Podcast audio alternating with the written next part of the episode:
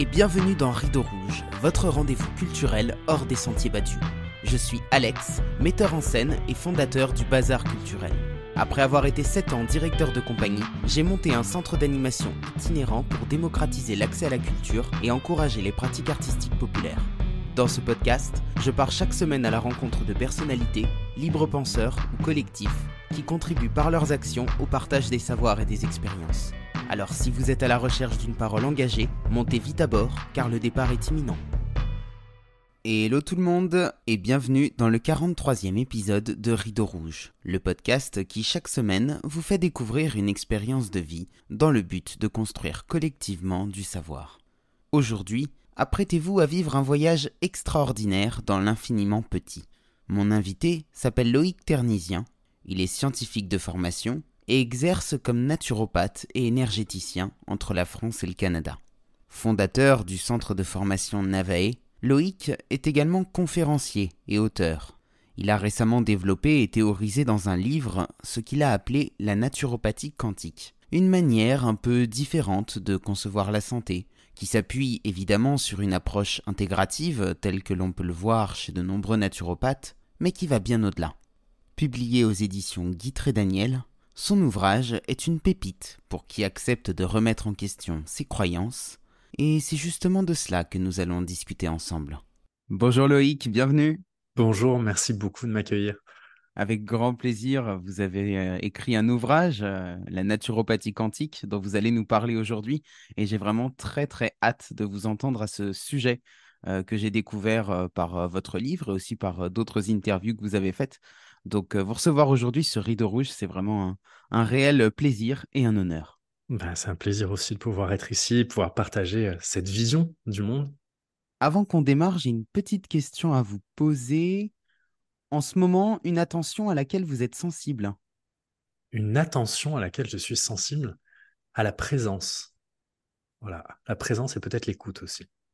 Dans tous les sens du terme dans tous les sens du terme, vraiment. Euh, le, fait d'être présent, euh, d'être là et d'être euh, à l'écoute de soi et à l'écoute des autres. C'est vraiment des choses qui, qui en ce moment me parlent beaucoup.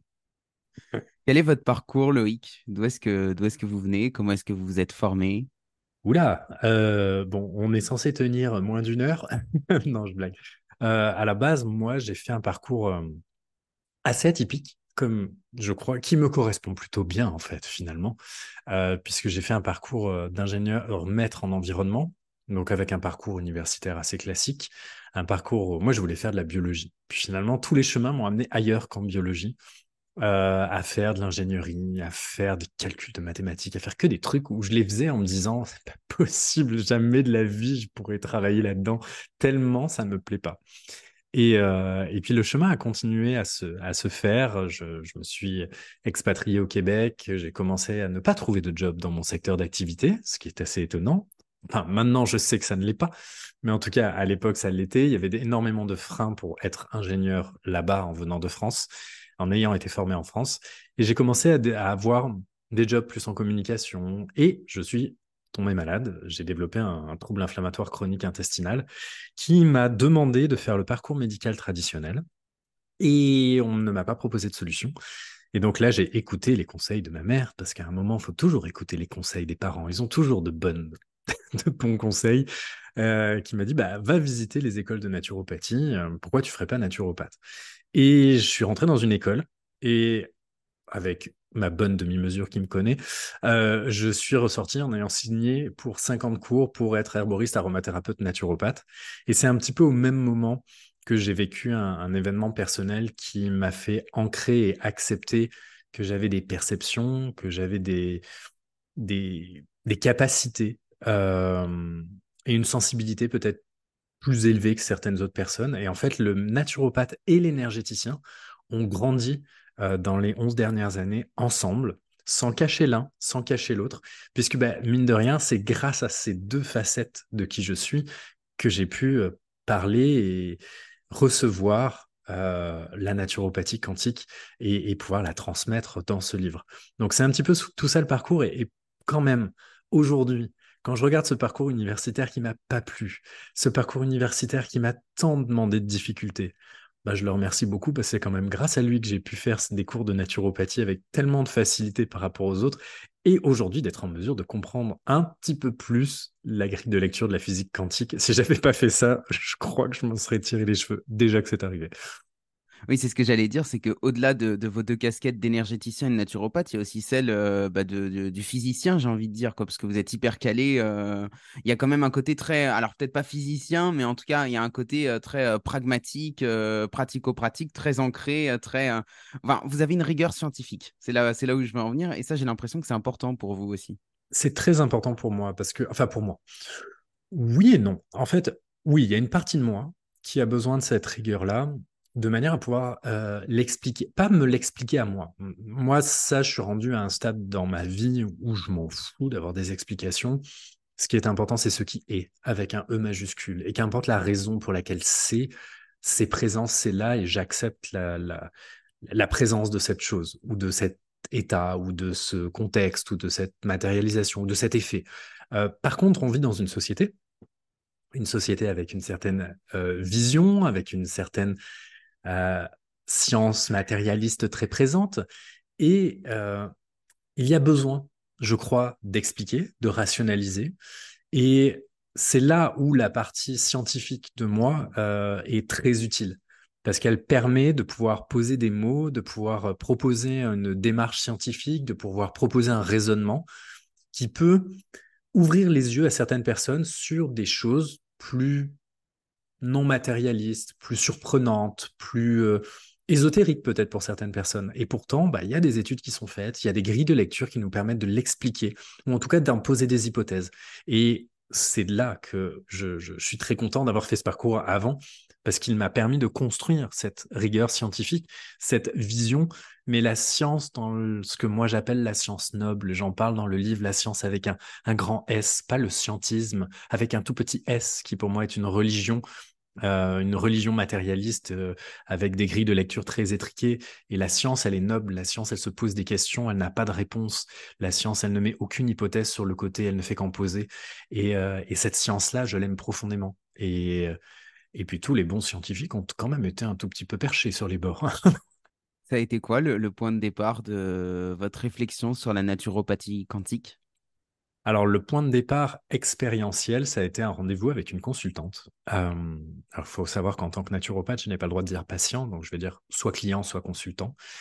Euh, une consultante qui venait pour de la narcolepsie, euh, qui venait aussi pour des rééquilibrages énergétiques. Et, parce que c'est ça le côté énergéticien, c'est une approche que je mets en place. Et j'avais réussi à lui créer une synergie aromathérapie en véritable aromathérapie scientifique, très matérialiste, avec des bonnes molécules, qui fonctionnait très bien, tel que j'avais été formé. Sauf que c'était euh, un remède, disons, qui, était, qui est utilisable sur du court terme, mais qui sur du long terme est hépatotoxique, néphrotoxique et neurotoxique, donc qui abîme les reins, les foies et le système nerveux central. Et je ne pouvais pas le garder sur du long terme. Donc à chaque fois, j'essayais de moduler, de changer, de trouver d'autres d'autres manières, d'autres molécules qui pouvaient se garder sur du long terme. Et à chaque fois, elle revenait vers moi en gueulant parce que euh, ça ne fonctionnait pas aussi bien que le premier mélange. Et à juste titre, hein, les molécules n'étaient pas les mêmes. Euh, et elle fait un rééquilibrage énergétique avec moi. Et là, j'ai un flash, euh, j'ai une vision où je me vois mettre une goutte d'huile essentielle dans une fiole et lui demander de la porter. Et j'étais déjà arrivé à un stade assez bête et discipliné où quand on me montre quelque chose, je sais souvent que c'est plus juste que ce que moi je pourrais penser avec mon petit mental.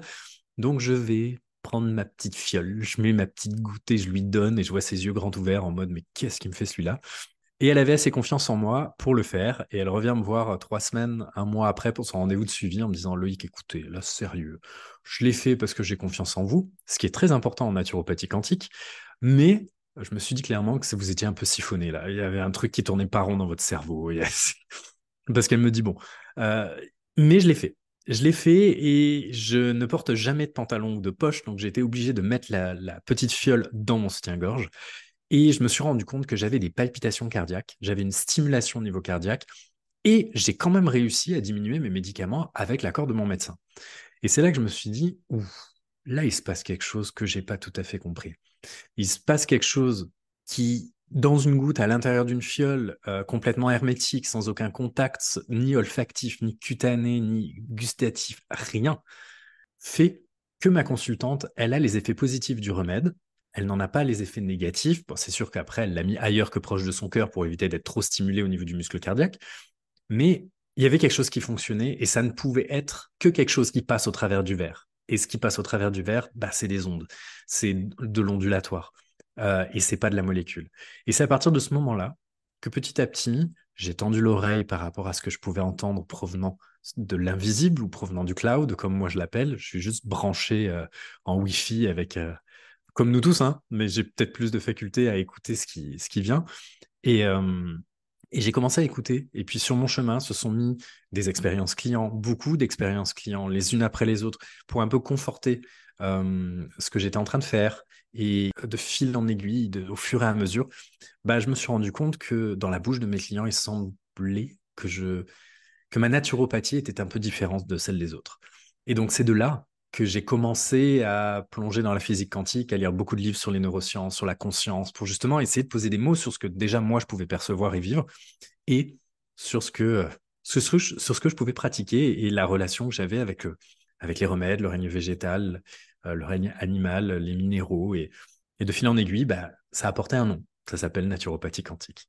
Oui, du coup, vous avez théorisé ça, on peut le dire de, cette façon-là, et vous en avez fait un ouvrage qui est finalement accessible aussi bien aux naturopathes qu'aux personnes qui veulent prendre en main leur santé de manière plus naturelle. Tout à fait. C'est vraiment un livre qui a. C'est un cheminement de pensée. Je pense qu'il a été très thérapeutique. Enfin, je pense pas. Il a été très thérapeutique pour moi, ce livre, parce qu'il a, il a fallu. Et il a été très, très, très difficile à écrire. En général, mes livres, je les écris en quelques semaines, quelques mois. Euh, parce qu'à partir du moment où c'est clair dans ma tête, le raisonnement se fait, que ce soit pour le guide ultime de l'herboristerie ou pour naturopathie, euh, le guide saison par saison, mes deux premiers livres, euh, ils se sont écrits très rapidement parce que c'était assez clair dans ma tête. Là, il a fallu que je pose des mots sur quelque chose d'impalpable, sur quelque chose qui n'a pas de cadre, sur quelque chose que je pratique de manière complètement naturelle. Et, ça, ça a été le véritable défi de l'ouvrage. tout en essayant de créer un cheminement de pensée, un raisonnement comme je l'avais vu dans mes cours de, biochimie ou mes cours de, de, génétique par le passé, où, il fallait en fait à un moment créer une démarche scientifique, poser des hypothèses, essayer de, les élaborer, essayer de, les, expliquer, essayer de créer un, cheminement de pensée assez solide pour arriver à des conclusions. Et en fait, la naturopathie quantique, finalement, c'est la conclusion du livre. Mais avant d'essayer de comprendre ça, eh bien, il fallait revoir c'est quoi la physique, c'est quoi la physique quantique, en quoi nous sommes faits de physique, donc la biologie quantique rentre là-dedans, et puis finalement l'eau, quel, quel, rôle joue l'eau à l'intérieur de ça, et puis finalement ah, la conscience, c'est quoi dans tout ça? Et, donc il y a ce cheminement de pensée dans le livre qui amène le lecteur. Euh, moi, ce que j'aime, c'est prendre la personne par la main et l'amener à revoir les bases les unes après les autres et renchérir, rajouter de l'information. Et oui, c'est accessible à pas uniquement aux naturopathes, à tout le monde, parce que cette vision du monde, pour moi, elle est, elle est nécessaire à tout le monde, euh, avec un angle naturopathie. Et ce que j'aime beaucoup, c'est qu'un grand nombre de lecteurs euh, me dit avec beaucoup d'humour, mais votre livre, là, il parle pas, parle pas que de naturopathie, hein. Non, mais parce que si je lis entre les lignes, il se passe autre chose. Tout à fait. il y a autre chose entre les lignes de l'ouvrage et je suis très touché quand certaines personnes arrivent à le sentir ce autre chose, euh, c'est votre rapport à l'invisible? C'est oui, il y a mon rapport à l'invisible, euh, il y a mon, mes témoignages, mes expériences liées à l'invisible, et, euh, et surtout ça, ça, ça explique, enfin en tout cas ça explique, ça théorise possiblement l'invisible ou les, les sentis, ce que les gens peuvent sentir de leur côté. Et j'ai beaucoup de gens qui lisent le livre et qui me disent oh mon dieu, si vous saviez comme ça m'a permis d'accepter le fait que bah, moi aussi je sens des choses, que moi aussi euh, j'ai toujours senti que je faisais des choses avec mes mains. Euh, bah, ça m'a permis d'oser, de mettre plus de l'avant le travail énergétique que je fais spontanément, mais euh, en tant que personne cartésienne, j'osais pas le faire. Et ça, c'est les plus beaux cadeaux qu'on peut m'envoyer quand on lit le livre. De si, si, au travers de mon expérience, ça peut rassurer des personnes qui ont besoin, justement, c'est ce qu'on disait au début de ce, de, cette vision matérialiste, de ces explications basées sur la belle science, et si ça peut leur permettre justement d'aller plus loin et d'accepter ça, c'est un cadeau magnifique. J'en suis plein de gratitude. Alors, je vais vous poser une question un petit peu difficile, euh, comme ça peut-être. Comment est-ce qu'on pourrait décrire facilement, rapidement, je ne sais pas si ça fonctionne, mais la physique quantique? Hmm. La physique quantique, c'est une autre vision du monde. la physique quantique, c'est, si on veut faire simple, pour moi, c'est de passer de deux dimensions à cinq dimensions. C'est-à-dire que la physique quantique, c'est juste le prolongement de la physique classique qui est matérialiste, euh, avec une grille de lecture post-matérialiste, c'est-à-dire que la physique quantique, en fait, elle va plonger dans le fait que tout est là. En gros, si on doit le résumer en une phrase, c'est tout est à la fois onde et particule. Tout, est, tout n'est pas matière ou onde, c'est onde et matière, et un ensemble de probabilités. En gros, c'est comme ça qu'on pourrait la définir. Bon, c'est une définition assez simple et j'aime bien. bah, ça pourrait être bien plus compliqué et je pense qu'un bon chercheur en physique quantique me taperait sur les doigts parce que ce ne serait pas assez, euh, pas assez précis ou pas assez, euh, euh, pas assez complexe dans toute sa richesse hein, de la complexité. Mais à un moment, je crois qu'il faut poser des mots assez simples et essayer de, de, résumer les choses. Et, et aujourd'hui, on met tellement tout et n'importe quoi derrière quantique que ouais, c'est bien de le résumer et ensuite de le développer. Et donc, par rapport à l'expérience que vous mentionniez tout à l'heure avec votre consultante, donc en fait, ce qui se passe, c'est qu'en portant cette fiole sur elle, c'est les ondes, c'est quoi? C'est les cellules qui communiquent entre elles C'est les ondes. Comment est-ce que ça, fonctionne à l'échelle justement de la physique quantique?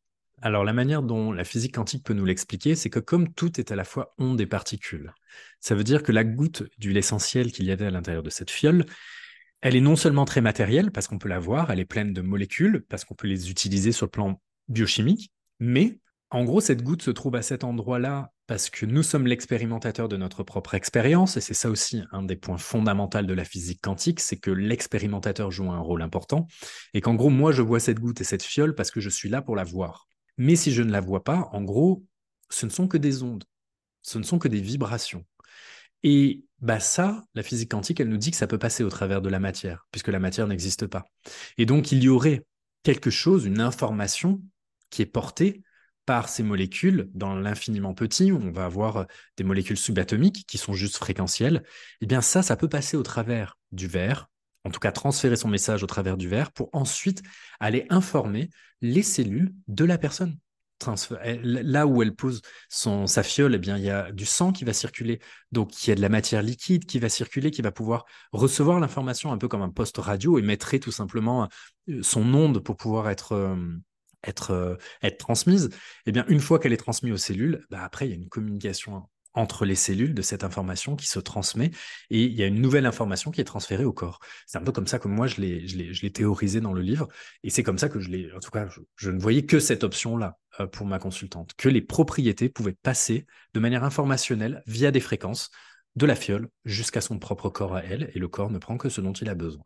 Tout à l'heure, vous parliez aussi des différentes euh, possibilités, des différentes probabilités qu'il existe en physique quantique. Et dans votre livre, vous écrivez qu'en fait, euh, d'autres versions de nous-mêmes existent déjà et qu'il suffit d'aller les télécharger en quelque sorte. Est-ce que vous pourriez euh, expliquer un petit peu plus ça?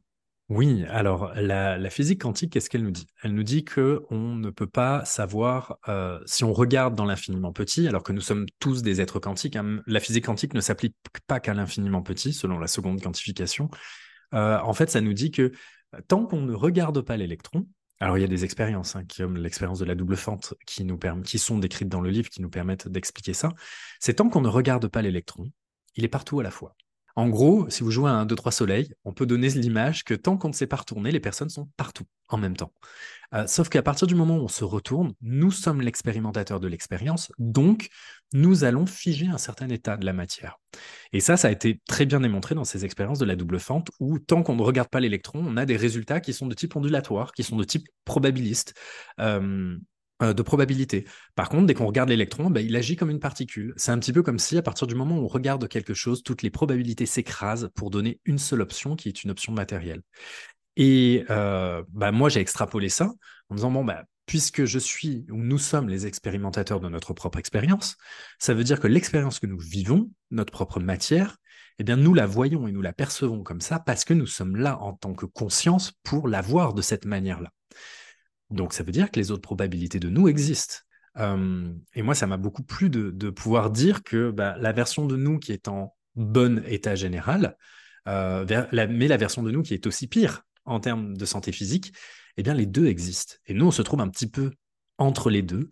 Et l'avantage, c'est de se dire, bah, c'est à moi, en tant qu'expérimentateur, de savoir qu'il y a d'autres versions et de faire en sorte de télécharger cette version de moi-même, qui est dans un meilleur état, peut-être physique, peut-être en tant que santé mentale, euh, même en tant que personne. Et il y a, des personnes de partout au travers le monde qui le disent que le monde change à partir du moment où on accepte de changer nous-mêmes. Quand on change nous-mêmes, le monde change au complet. Et c'est Gandhi, je crois, qui disait que euh, nous devons être euh, le changement que l'on veut voir dans le monde. Tout ça vient parler de physique quantique. Et ça ouvre finalement une, toute petite brèche euh, dans, le, dans la croyance de la personne qui vient et qui pense qu'elle ne se sortira jamais de son état. Eh bien, quand on, c'est un peu comme un barrage. On a un barrage, on crée une petite faille. À partir du moment où la faille est là, il faut juste attendre. La pression va bien finir par le faire lâcher. Vous disiez donc que le, rôle de l'expérimentateur est, primordial, mais vous écrivez également que le praticien joue un rôle dans, dans, le, dans le parcours vers la santé. Comment est-ce que ça se passe? Il y a la relation de confiance, effectivement, mais ça ne se joue pas que à la confiance. Non, il y a aussi la croyance, parce qu'en fait, on crée un système. C'est-à-dire que là, en dehors du, du, du, fait euh, d'utiliser la naturopathie à titre personnel, c'est-à-dire que quand on accompagne en tant que praticien en naturopathie ou naturopathe, on, on rentre dans un système. C'est-à-dire qu'il y a plusieurs personnes qui interagissent. Il y a le consultant, ses propres croyances, donc sa propre réalité, et il y a le praticien, avec sa propre croyance, sa propre réalité. Mais c'est pas tout. Il y a aussi les remèdes qui interagissent. Et donc, ça, ça va créer un système. Et ce système-là, il est de manière complexe et riche, en permanence influencé par l'ensemble des, euh, euh, des personnes qui sont là. Donc, ça veut dire que si moi, en tant que consultant, je vois un client rentrer dans mon, dans mon bureau et que je me dis, oh ça nous est tous arrivé, hein, je le dis pas, c'est pas du tout une critique, ça m'est arrivé aussi, de se dire, oh là là, mais jamais cette personne va y arriver. Jamais elle va y arriver. Juste le fait d'avoir cette croyance, cette pensée, je suis en train de créer cette réalité-là. Et donc, je suis un peu en train de mettre un boulet à la personne en face de moi, qui, elle, aura plus de difficultés à pouvoir sortir de sa réalité si moi, déjà, j'ai du mal à essayer de la faire sortir de sa propre réalité puisque ce que je vois d'elle, ce n'est pas vraiment elle. Ce que je vois d'elle, c'est juste ses projections, c'est juste ses masques. Et, donc, si en tant que praticien, je n'ai pas le pas de recul pour justement me dire, OK, la personne que j'ai en face de moi est une seule, c'est une version d'elle-même, mais il y a les autres versions, et moi, je suis là, en fait, pour justement être complètement le plus neutre possible pour l'aider à atteindre ces autres versions d'elle-même, bah oui, je suis dans le même système, donc je suis un boulet. Si on veut pratiquer la naturopathie quantique, par où est-ce qu'on commence? Par changer sa paire de lunettes sur le monde. J'ai presque envie de dire par commencer par lire le livre, mais ce serait un petit peu trop intense. en fait, il faut changer sa paire de lunettes du monde. C'est-à-dire que, comme je le dis, la vision matérialiste du monde, c'est-à-dire où dans laquelle la matière prédomine, euh, elle est désuète depuis plusieurs centaines d'années. Mais c'est encore ce qui construit la science aujourd'hui, pour plein de raisons que je donne dans le livre et que je donnerai pas ici parce que je peux me faire taper sur les doigts, même si c'est quand même dans le livre. Il y, a des raisons pour lesquelles cette vision du monde ne domine pas aujourd'hui. Et on est éduqué avec cette vision matérialiste. À l'école, on nous apprend la, science et la vie au travers d'une vision matérialiste. On nous explique la biologie au travers d'une vision matérialiste, ce qui n'a strictement aucun sens. Mais on reste dans ce dogme. Un dogme, c'est un ensemble de croyances c'est un peu comme un socle, le socle d'un château de cartes avec des hypothèses. Et on construit tout le château là-dessus. Donc la première chose à faire pour justement pouvoir parler de naturopathie quantique ou travailler ou mettre en place dans son quotidien la naturopathie quantique, eh c'est déjà de commencer par changer soi, changer sa vision du monde, changer sa vision de la réalité. Et une fois que ça s'est fait, bah finalement, ça devient une évidence. Ça devient hyper simple. Parce que oui, on va pouvoir utiliser les remèdes de manière différente. Oui, on va pouvoir interagir avec le règne végétal de manière différente. On va pouvoir agir avec les autres de manière différente. Et finalement, tout devient assez, assez fluide. Euh, je, donne des formations en Savoie, euh, en naturopathie quantique. Et, en fait, je le vois dans toutes les formations. C'est-à-dire qu'à partir du moment où il y a le déclic, où il y a le switch, euh, où la personne, en fait, ah ça y est, elle a basculé parce qu'elle a eu une expérience ou parce qu'elle a eu euh, voilà une épiphanie sur ou un mot ou une phrase qui lui a permis de switcher, bah là ça devient hyper simple. Là les choses deviennent beaucoup plus simples parce que elle devient finalement créatrice de sa réalité. Et, vraiment la première chose à faire, c'est ça, c'est d'accepter de changer sa paire de lunettes sur le monde, de passer d'une lunette matérialiste, hop, on les pose, elles sont plus à, elles sont plus à notre vue, on change de paire de lunettes et on, là, on, finalement, on relie avec cette nouvelle paire de lunettes le monde, les euh, accompagnements, euh, les plantes, les remèdes, les huiles essentielles. On comprend les fleurs de bac, on comprend les élixirs de, cristaux que l'on ne peut pas comprendre avec une vision matérialiste. Quel rôle joue l'eau là-dedans? Un très grand rôle, puisque sans l'eau, la structure d'ADN ne pourrait même pas rester en 3D plus que quelques picosecondes. Donc on est largement inférieur à la seconde. Là, je me suis basé sur les travaux de plusieurs, euh, plusieurs chercheurs euh, que ce soit Benveniste, que ce soit Montagnier, ou encore les travaux du professeur Marc-Henri, euh, sur l'eau, sur la mémoire de l'eau, sur euh, la, structure de l'eau. et tous ces chercheurs-là nous le disent avec une vision, encore une fois, post-matérialiste, parce qu'avec une vision matérialiste, l'eau, c'est H2O, point. Avec une vision post-matérialiste, c'est vraiment autre chose. Et, et j'insiste là-dessus parce que c'est pas, c'est pas deux visions qui s'opposent. C'est deux visions qui travaillent ensemble. Donc moi, j'ai rien contre les matérialistes, mais laissez-moi avec ma vision du monde. C'est-à-dire votre vision, elle est juste dans votre champ de pensée, elle est juste fausse dans mon champ de pensée. Et, euh, et cette eau, euh, le professeur Marc-Henri a démontré qu'il y avait un quatrième état, hein, liquide, solide, gazeux et morphogénique. Et cet état morphogénique, c'est justement l'état qui permet de créer la structure de tout ce qui est, de tout ce qui existe prends l'exemple d'un château de sable. Un château de sable avec du sable sec, vous n'arriverez pas à le faire tenir en 3D. Par contre, avec un tout petit peu d'eau, eh bien là, ça deviendra un beau château de sable. Et euh, il montre aussi que l'eau euh, se charge en information et se décharge en information. Et donc, euh, il est possible d'utiliser le fait de savoir que nous sommes de l'eau qui se charge en information le long de notre vie, eh bien, c'est intéressant de savoir que l'idée, c'est de décharger un petit peu cette information, de faire un petit peu d'ordre dans notre chambre pour pouvoir euh, permettre au corps de fonctionner de manière optimale. Et d'un autre côté, bah, on sait qu'on peut rajouter de l'information euh, au quotidien. La quiz des ondes électromagnétiques, des téléphones et de toutes ces informations qui sans arrêt nous bombardent, nous, en tant que eau sur pattes. Et, l'eau, justement, c'est un des vecteurs, un des outils qui est assez simple à utiliser et que l'on peut utiliser en naturopathie quantique de manière euh, presque abusive.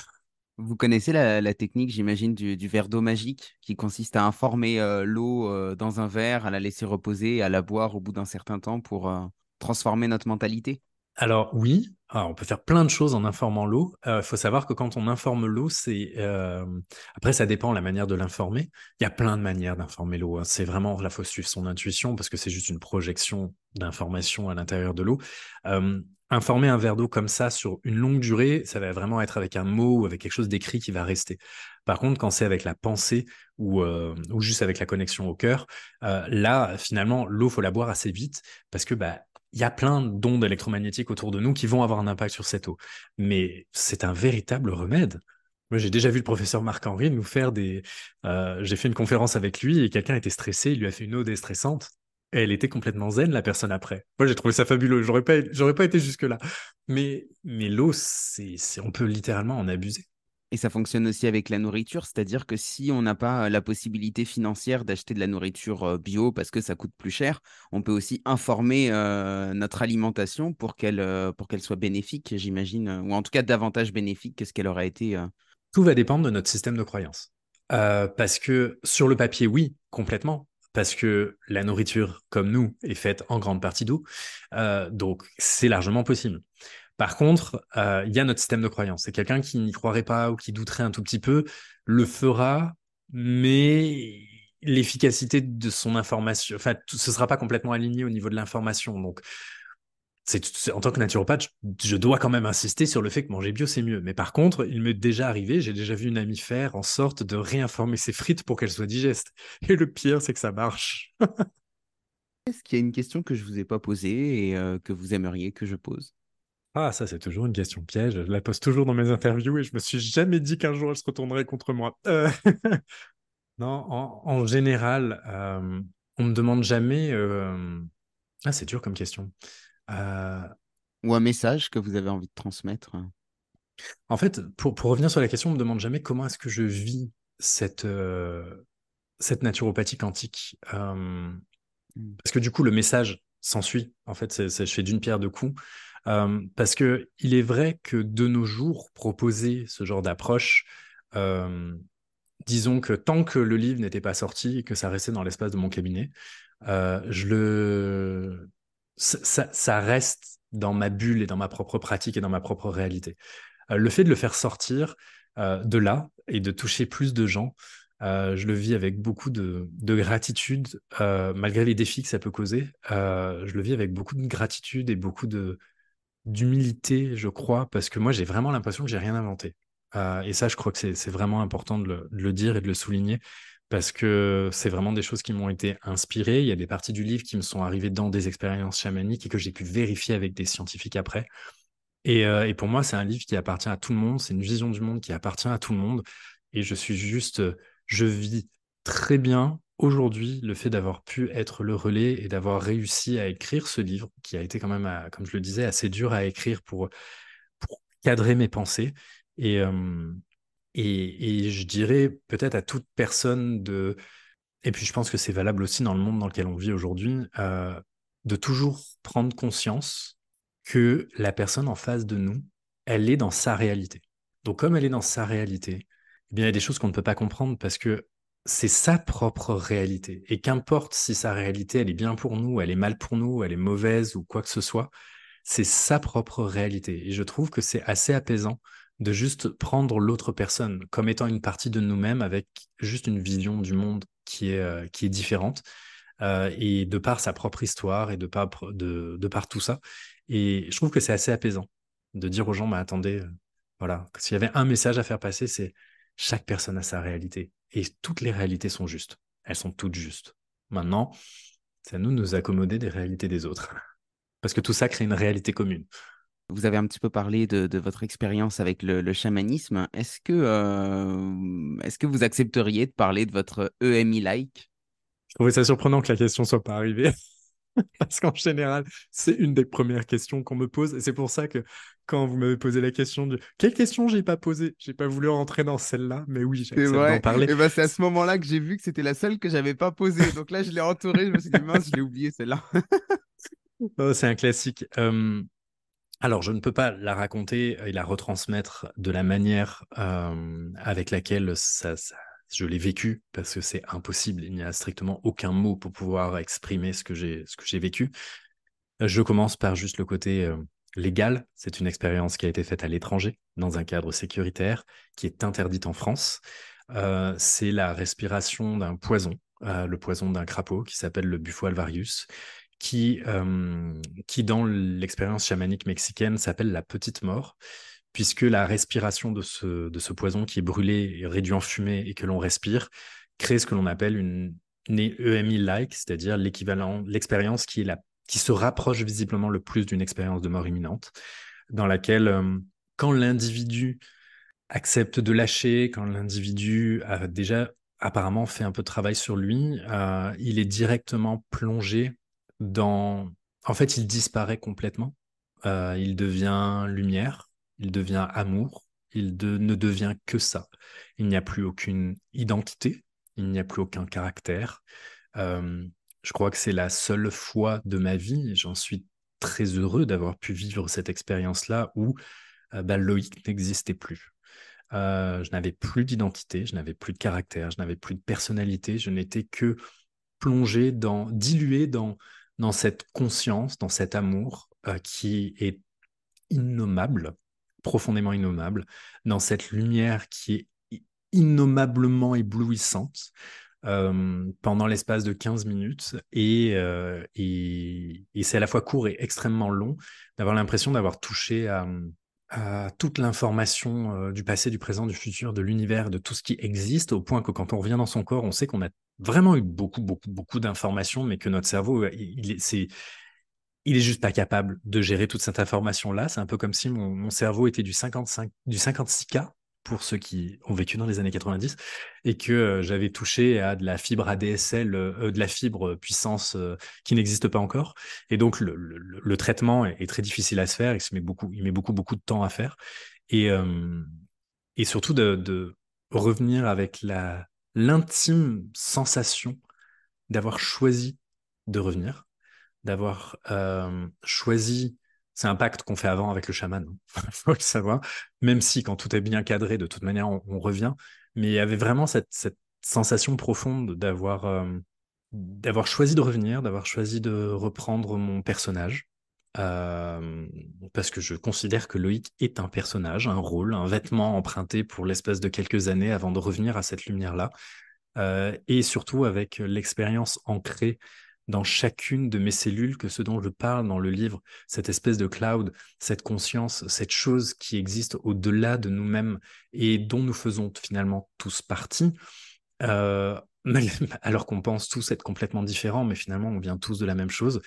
Euh, c'est un concept que j'avais, comme je crois beaucoup de personnes ont, sauf que depuis que je suis revenu de ça, c'est pour moi plus un concept. C'est ancré dans chacun de mes brins d'ADN, dans chacune de mes molécules, dans chacune de mes cellules. Dans...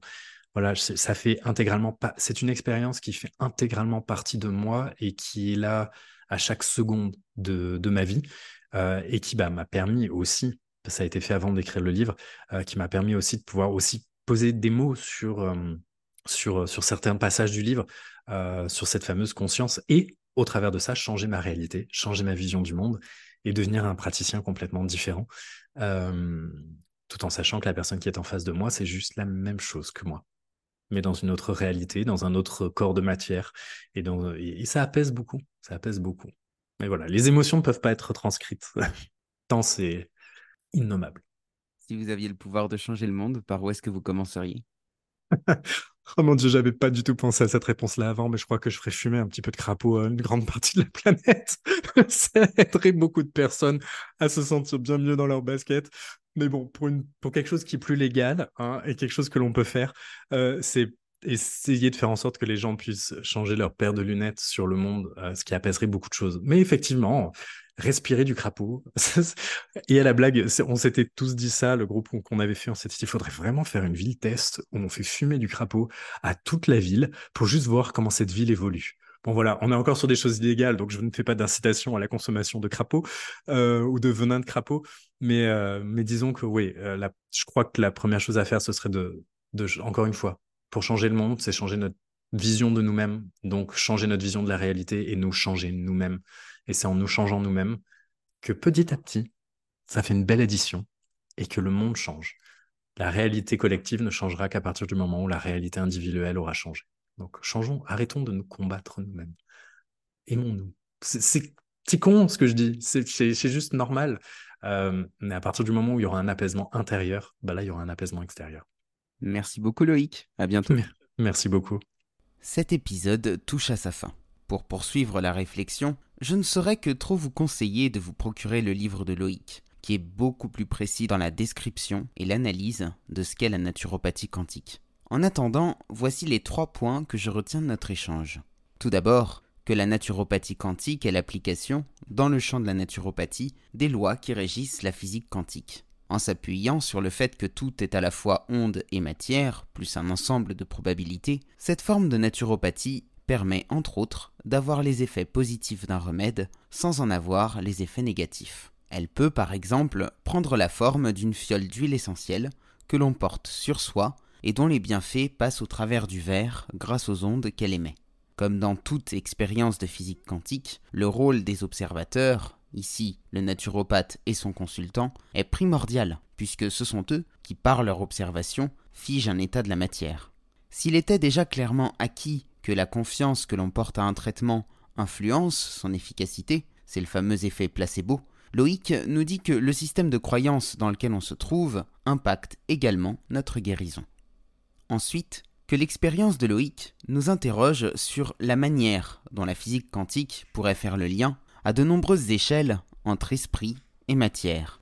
En appliquant la physique quantique à l'échelle humaine, il nous montre comment tout est relié et comment ce qui fonctionne à l'échelle microscopique fonctionne également à l'échelle macroscopique. Cela me fait évidemment penser à l'échange que j'avais eu avec Mathieu Francard, épisode 38 de ce podcast, sur la permaculture humaine. Tout organisme vivant est régi par un même ensemble de lois. Et si finalement, ce que l'on nomme spiritualité n'était rien d'autre qu'une transposition de la mécanique quantique à l'échelle de l'être humain? Et si c'était aussi simple que ça? Enfin, que si l'on admet qu'il existe d'autres versions de nous-mêmes dans d'autres réalités potentielles, il ne tient qu'à nous de les télécharger. Pour ce faire, Loïc nous parle d'un outil surpuissant et pour le coup gratuit, donc accessible à tous, la réinformation de l'eau que nous buvons. Où que nous soyons, et quelles que soient les conditions dans lesquelles nous vivons, nous pouvons, par la pensée, informer notre eau pour lui donner les propriétés que nous souhaitons lui donner, que ce soit dans un but thérapeutique ou non, et ainsi créer comme une porte d'entrée vers une autre réalité. Si le podcast vous a plu, n'oubliez pas de lui laisser une note positive et de vous abonner si ce n'est pas déjà fait. Et pour celles et ceux qui veulent aller plus loin, vous pouvez soutenir le bazar culturel en adhérant à l'association. Le lien est en description, de même que toutes les informations relatives au travail de Loïc. Merci d'avoir écouté cet épisode et à la semaine prochaine pour une nouvelle rencontre hors des sentiers battus. thank you